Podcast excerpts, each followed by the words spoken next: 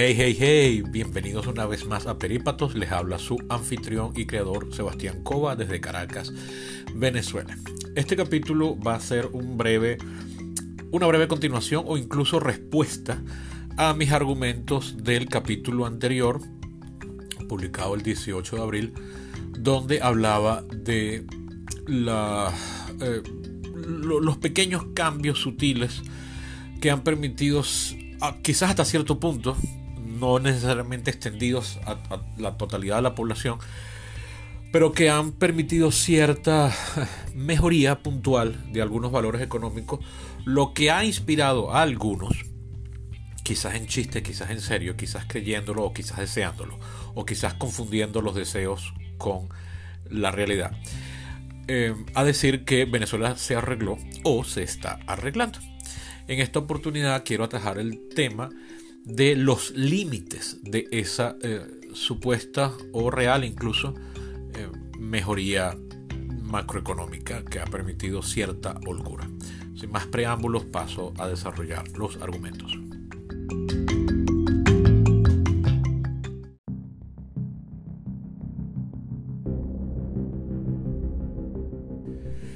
Ok, para entender si de verdad está habiendo una mejoría o sobre todo, más importante aún, hasta cuándo va a ser posible mantenerla o, o qué tan grande va a ser dicha mejoría, pasa necesariamente por analizar las raíces de la misma. Y aquí es donde nadie se ha puesto de acuerdo. Básicamente hay una teoría que tiene mucho de eslogan político, de crítica sobre todo, que argumenta, no sin razón, que la causa de la mejoría económica deriva no intencionadamente de las sanciones económicas a las que fue puesto una gran cantidad del liderazgo del gobierno, o sea, de la, de la cúpula chavista, y luego eventualmente el país a través de las sanciones directamente para con PDVSA e incluso con el Estado venezolano porque al no poder malgastarse sus millones mal habidos afuera, no les ha quedado más remedio que gastarlos acá adentro. Algo de eso puede haber, efectivamente, pero esa teoría tiene el problema de eh, evitar, eh, por un lado, incluso eh, desconoce que ese dinero en buena medida está conectado con el dinero de afuera y si no lo puedes, eh, o sea, si no está conectado a la economía global, ese dinero pierde valor. Entonces no, no va a mantener su valor intrínseco porque no es oro, o incluso el oro ni siquiera mantiene su valor intrínseco. Ahí ya eh, los famosos ejemplos de cómo los indígenas le cambiaban oro a los españoles por espejos y, piezas de vidrio, demuestra que, que no hay ningún valor intrínseco tal a la mercancía que haga de dinero. Entonces, si ese dinero no está conectado con fuentes de generación constante o con el dinero de afuera, o incluso muchas de esas sanciones bloqueó el dinero que está afuera, por tanto no podía, no tenía cómo volver, pues ese análisis se queda corto. Pero algo de eso efectivamente tiene que haber. Mira, no me queda más remedio que lavarlo, que gastarlo acá adentro, pero eso no te podría sostener un, un hasta cierto punto una mejoría, es que no quiero usar la palabra mejoría porque da a entender que Venezuela se arregló y no es tal cosa, como ya dije en el capítulo anterior. Pero en todo caso, eso te compraría unos meses. Eso no mantendría eh, el sutil eh, crecimiento que se está dando y que ya está siendo incluso reconocido por los organismos multilaterales que llevan las estadísticas económicas. Una cosa que, que que es a la que yo le atribuyo la verdadera em, eh, raíz de la mejoría, sea esta mejoría la que sea, es que al gobierno no le quedó más remedio que liberalizar ciertos sectores de la economía a través de la eliminación de los malditos controles de precios, empezando por el de las divisas. Pero no solamente es ese, es el de los productos básicos, es el de em, bueno, básicamente eso, divisas y, los productos de primera necesidad, pero no, también los servicios, etcétera, ¿no? Entonces eso descongeló un montón de inversión que hasta ese momento no se había dado porque no había incentivo para que ocurriese. Es decir, las cableras, por ejemplo, o las empresas de telefónica no estaban reparando antenas que se cayeran, no estaban reparando cables que se dañaran, porque tenían las tarifas congeladas. Las productoras de alimentos o incluso las importadoras no estaban produciendo alimentos porque les tenían los precios fijados a un precio por debajo no ya del costo, sino, o sea, no, no, no por debajo de la ganancia, sino incluso por debajo del costo. Entonces no había incentivo alguno para producir, para reparar, para invertir. Al eliminar los controles de precio, empezando por el de las divisas, la economía básicamente fue liberalizada. Y al liberalizarse, al permitirse la sinceración de los precios, sí, es verdad que entonces una factura de, televisión privada por cable o por satélite pasó de costar menos de un dólar a, costar 10, 15 o 20 dólares. Pero eso ha permitido reinvertir en telecomunicaciones, eh, que estén poniendo cables de fibra óptica en todo el país, con lo cual mejora la conectividad. Todavía no se siente macro, pero efectivamente está ocurriendo y se está viendo. Y eh, de hecho yo ya no uso internet de CanTV. Y eso pues aumenta la productividad del país, le permite a las personas, además de tener su trabajo, tener otros trabajos desde la casa que posiblemente hacen al exterior y eso aumenta bueno, los ingresos y eventualmente el poder, eh, el, poder adquisitivo, o mejor dicho aquí, el poder de gasto. Entonces la gente gasta más en la calle. De repente no puede invertir en comprarse una casa, que es lo que todos quisiéramos, pero de repente sale a beber con los amigos una o dos veces al mes cuando antes no lo estaba haciendo nunca. Y entonces eso imprime cierto dinamismo en la economía. Ahora bien, los límites de eso es que el chavismo liberó la economía no porque hubiese sufrido un cambio de paradigma como el que sufrió el Partido Comunista Chino a partir de 1980, cuando Chiang Kai-shek, al haberse hecho ya con el poder, eh, eh, da aquel famoso eslogan que dice, que bueno, que no sé si hasta qué punto lo dijo en público, pero que se le atribuye a él, de que poco importa el color del gato con tal que case ratones. Es decir, mira, aquí no importa si este partido de verdad va a promover el comunismo como estaba pensado, aquí lo que importa es que mantenga la población eh, próspera, no importa el color del gato. Y entonces, bueno, China se convirtió de un país que no salía de una hambruna durante los años de Mao a ser ahorita la segunda economía del mundo en vías de convertirse en la primera, que todavía tiene muchos problemas, es evidente. Y que de repente hay algunas reversiones a esa liberalización que pueden poner en juego ese crecimiento, también está ahí. Pero lo que quiero referirme es el evento macro vital. Ahora, en Venezuela pasa algo que a veces recuerda el modelo chino, pero que en realidad no es lo mismo. Aquí no es que llegó una generación completa de chavismo porque todavía no ha durado este régimen lo suficiente como para que ya haya una total y completa renovación generacional. Todavía está gobernando la generación que llegó al poder con Chávez. En su inmensa mayoría son los mismos. Eh, hasta qué punto había pureza ideológica ahí ganados a las causas de izquierda es discutible, pero lo cierto es que ese sigue siendo el etos esencial que determina el accionar del chavismo. Y si han tenido que aceptar liberar la economía, fue como dijo Lenin, bueno, en dar un paso hacia atrás después de haber dado dos pasos hacia adelante para poder adaptarnos. Cuando Lenin no le quedó más remedio que después de haber triunfado en la guerra civil por la conquista de Rusia, eh, aceptar cierta convivencia con la economía privada, lo que se llamó la nueva política económica, la famosa, perdón, la, nueva economía política, la famosa NEP, que eh, convirtió a Rusia de la noche a la mañana en un protocomunismo en realmente una especie de eh, economía social de mercado, una cosa así. Iba a decir una democracia social, pero no había democracia. La dictadura estaba con, total y completamente instaurada. Por eso fue que dudé en el término que le iba a dar. Ahora bien, muerto Lenin, eh, durante el gobierno de Lenin, que ya esa etapa solo dura 2-3 años, toda la plana mayor del, bueno, no toda, pero una considerable parte de la plana mayor del Partido Comunista se sintió traicionado por lo que estaba haciendo Lenin y llamaron a la NEP, en vez de ser la nueva economía política, la llamaron la nueva explotación del proletariado. Una vez, pero claro, Lenin era tan grande que nadie se atribuía, nadie se atrevía, perdón, a contradecirlo. Solo había rumores, se murmuraba. Muerto Lenin, la, la, eh, el ala comunista del partido, o sea, que son la inmensa mayoría, se termina haciendo con el control después de una pugna interna. De hecho, eh, eh, todas las facciones en pugna eran radicalmente comunistas, ¿no? Porque no es que Trotsky era liberal ni mucho menos, para nada. Pero la cosa es que una vez que se hacen con el control, se vuelve al comunismo duro y ahí es cuando comienzan las hambrunas horrorosas, donde la más terrible fue la que se le aplicó a Ucrania, porque también había una cosa ahí política de sometimiento a un pueblo que se distinguía como diferente y ya estamos viendo que no era de cajón, o sea, no era una pantalla, ahí sí hay un una distinción cultural histórica entre ucranianos y rusos y bueno, ahí pagaron los ucranianos en aquella oportunidad con una tragedia horrorosa que se llama el Holodomor, o Holodomor, bueno, se escribe con H, así que lo digo Holo, que es la gran hambruna en la que murieron millones, la gente se comía a los hijos, o sea, una cosa espantosa. Bien, volviendo a Venezuela, aquí no ha habido una renovación generacional y se han tenido que aceptar una liberalización de la economía es por priorizar el mantenimiento de ellos en el poder, pero a regañadientes.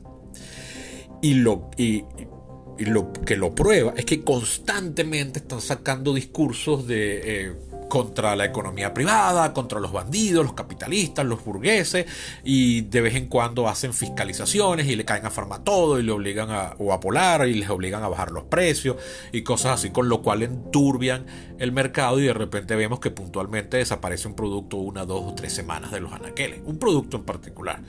No, no es ya definitivamente como los años 2014 2018 que fueron rudos en ese sentido y que todos perdimos peso sin excepción.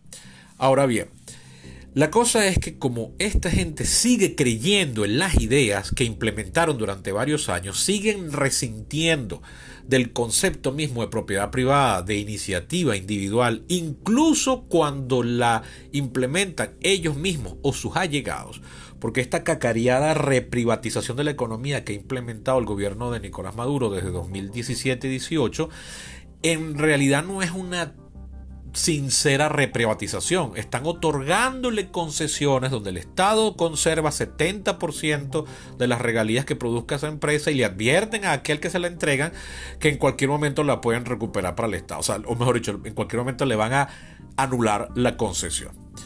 Y bueno, basta ver el discurso y todas las cosas que dicen para entender que esta gente sigue creyendo en las ideas que, que promovieron desde el primer día. Eso le agrega tal grado de incertidumbre al escenario económico político nacional que va a impedir las grandes inversiones que el país está necesitando urgentemente, tanto de organismos multilaterales como de la banca y los sectores inversionistas privados del exterior, incluso algunos sectores venezolanos que están ahorita haciendo algunas inversiones están temerosos de que esas inversiones puedan ser revertidas. Por ejemplo, las empresas de cable que están poniendo fibra en todo el país o las empresas telefónicas que han subido los precios, ellos viven con una espada de Damocles encima de la cabeza de que el chavismo cualquier día vuelve a congelar los precios, vuelve a obligar a bajarlos o incluso comienza otra vez con la confiscación y nacionalización de bienes eh, materiales, de infraestructura y todo eso por cualquier motivo ridículo que ni siquiera se molestan en explicar. Entonces eso que es lo que está permitiendo algún grado de recuperación económica, tiene un límite muy... O sea, imagínense un cuarto donde el techo está puesto muy bajo y nos obliga a todos a caminar doblados.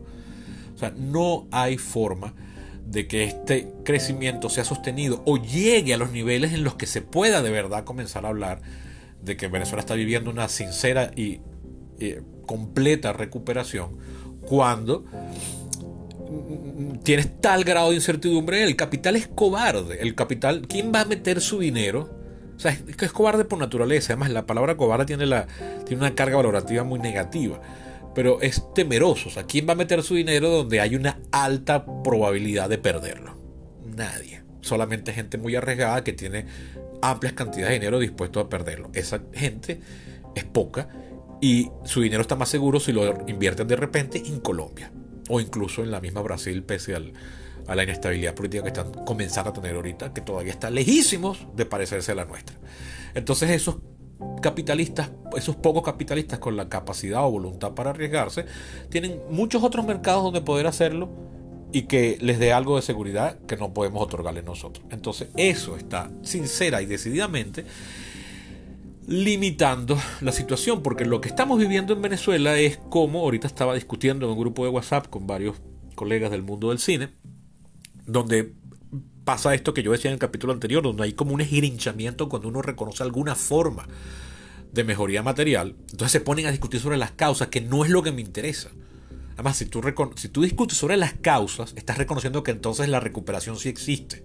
Y estás queriendo ponerle una valoración negativa hablando mal de las causas, que no es lo que yo estoy diciendo. Y lo que estoy diciendo es que efectivamente está viendo, sea burbuja, sea limitada, sea lo que sea, está. ¿no? Pero entonces, bueno, yo les decía a ellos que lo que está viviendo en Venezuela es como si estuviésemos presos en una cárcel donde los guardias o el guardia superior de todos es un loco completamente desquiciado que por quítame estas pajas le dan unos arrebatos y la coge contra todo el mundo y entonces hoy nos permitió algo pero mañana no y nos castiga a todos por eso. Ese grado de incertidumbre no le gusta el capital y eso va a impedir que aquí el crecimiento pueda ser sostenido. Habrá que ver entonces si además cuando comiencen algunos sectores a crecer y entonces a hacer demandas y a sentirse empoderados, entonces el chavismo dice, sobre todo la ala más radical de izquierda, dice aquí está, esta es la prueba de que no se les puede dejar solos porque entonces mira cómo se creen la gran vaina y, nos, y entonces comienzan otra vez con la nacionalización, la regulación o lo que sea. Más aún si algunas sanciones son levantadas y entonces el dinero puede comenzar a fluir hacia afuera otra vez. O si se mantiene el precio del petróleo en alza, con lo cual entonces el Estado siente que ya no tiene que depender de la economía privada y puede otra vez comenzar a depender del petróleo. Pese a lo dañada que está la industria petrolera nacional. Entonces, bueno, sí, ese es el gran límite. Mientras el chavismo siga gobernando, por lo menos la generación fundacional, yo tengo lamentablemente ya cada vez más esta convicción de que del chavismo no, no saldremos como pensábamos que íbamos a salir. Que era bueno, una salida radical, esta gente usurpó el poder, ya no tienen ninguna legitimidad de origen ni de desempeño tampoco. Entonces habría que sacarlos radicalmente, eso yo creo que ya no va a pasar. Ya creo que lo que vamos a vivir con estos es como lo que se vivió con el periodo andino venezolano, que duró más o menos, redondeando las cifras, unos 40-45 años. Eh, donde la segunda parte, es decir, la generación de esa que comienza en los años 30 ya es otra generación que no son los que llegaron al poder con Cipriano Castro, sino es bueno, Eleazar López Contreras se llegó al poder, pero con 17 años. Entonces él es una transición. Pero ya Medina Angarita y esa gente son definitivamente otra generación. Y son ellos los que se abren, son ellos los que buscan institucionalizar el país para salirle al paso a, a la situación que sus predecesores habían creado. Entonces, hasta que no lleguemos a ese punto, yo no creo que podamos, a menos que el chavismo mismo se quiebre y un bando más liberalizador busque sacar a otro, pero no creo ni veo evidencias de eso. No lo descarto, por supuesto, pero no veo ninguna evidencia o prueba de que me dé a pensar eso.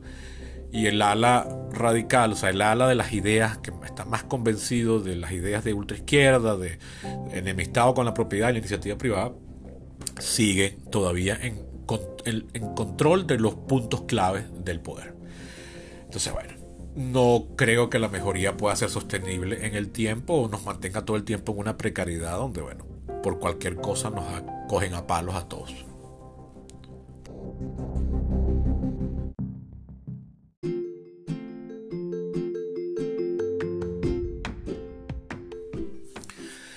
Bien, eso ha sido todo por hoy. Estos son unos capítulos reflexivos. Bueno, eh, porque si ustedes están en Venezuela, incluso si no están, pero de alguna forma están pendientes de lo que pasa aquí, ya sea porque estén en un grupo de WhatsApp mixto donde haya gente tanto de afuera como de adentro, o porque estén en las redes sociales, sigan o tengan a suficiente cantidad de personas en Venezuela como para que compartan esto, o incluso si están afuera, pero están pendientes mucho de lo que se habla en Venezuela, pues es innegable el tema, el debate hasta cierto punto bizantino, confuso, sobre si Venezuela se arregló o no. Que aquí no me importa, es decir, como decía en el capítulo anterior, hasta qué punto, o sea, qué, qué, implica, cuáles son las consideraciones para determinar que algo está arreglado, porque hay, o sea, yo cuando estuve en Colombia tuve una calidad de vida mejor que la que está aquí, pero Colombia tiene unos problemas inherentes terribles que Venezuela no tiene, por más terrible que estemos acá. O sea, y de verdad ya hay unas eh, una desigualdad de clase, unas estructuras jerárquicas y unos problemas de violencia eh, que no están mayor cosa escondidas, muy, muy, muy, muy, muy graves. Que, aquí superamos hace casi más de un siglo o, o, que incluso nunca llegamos a esos niveles, por más que puntualmente se puedan ver expresiones que la recuerden. Entonces, ¿qué país puede decir que está arreglado? Entonces, a mí el problema con esa frase o el debate sobre esa frase es que ¿qué, coño constituye arreglar? ¿Qué es que el país esté arreglado? Entonces, bueno. pero, pero lo cierto es que, bueno, es un tema interesante que provoca debatirlo y analizarlo y aquí estos dos capítulos han significado mi eh, consideración del mismo y mi aporte. Creo que ya con este capítulo de hoy he agotado el tema y si no surgen nuevas eh, ideas o motivaciones para continuarlos, pues ha llegado hasta aquí. Espero sus respuestas, comentarios eh, a través de mis redes sociales, Eco23 en Facebook y Twitter. Y ya saben que pueden ayudar a este proyecto a continuar en el tiempo siendo patrocinantes o mecenas a través de mi Patreon que se escribe patreon.com slash perípatos. Pueden llegar a él por el link que está aquí en la caja de información de este capítulo. Y también pueden ayudarme haciéndoselo llegar a quienes creen que les puede gustar o interesar. Eso ha sido todo por hoy. Hasta la próxima.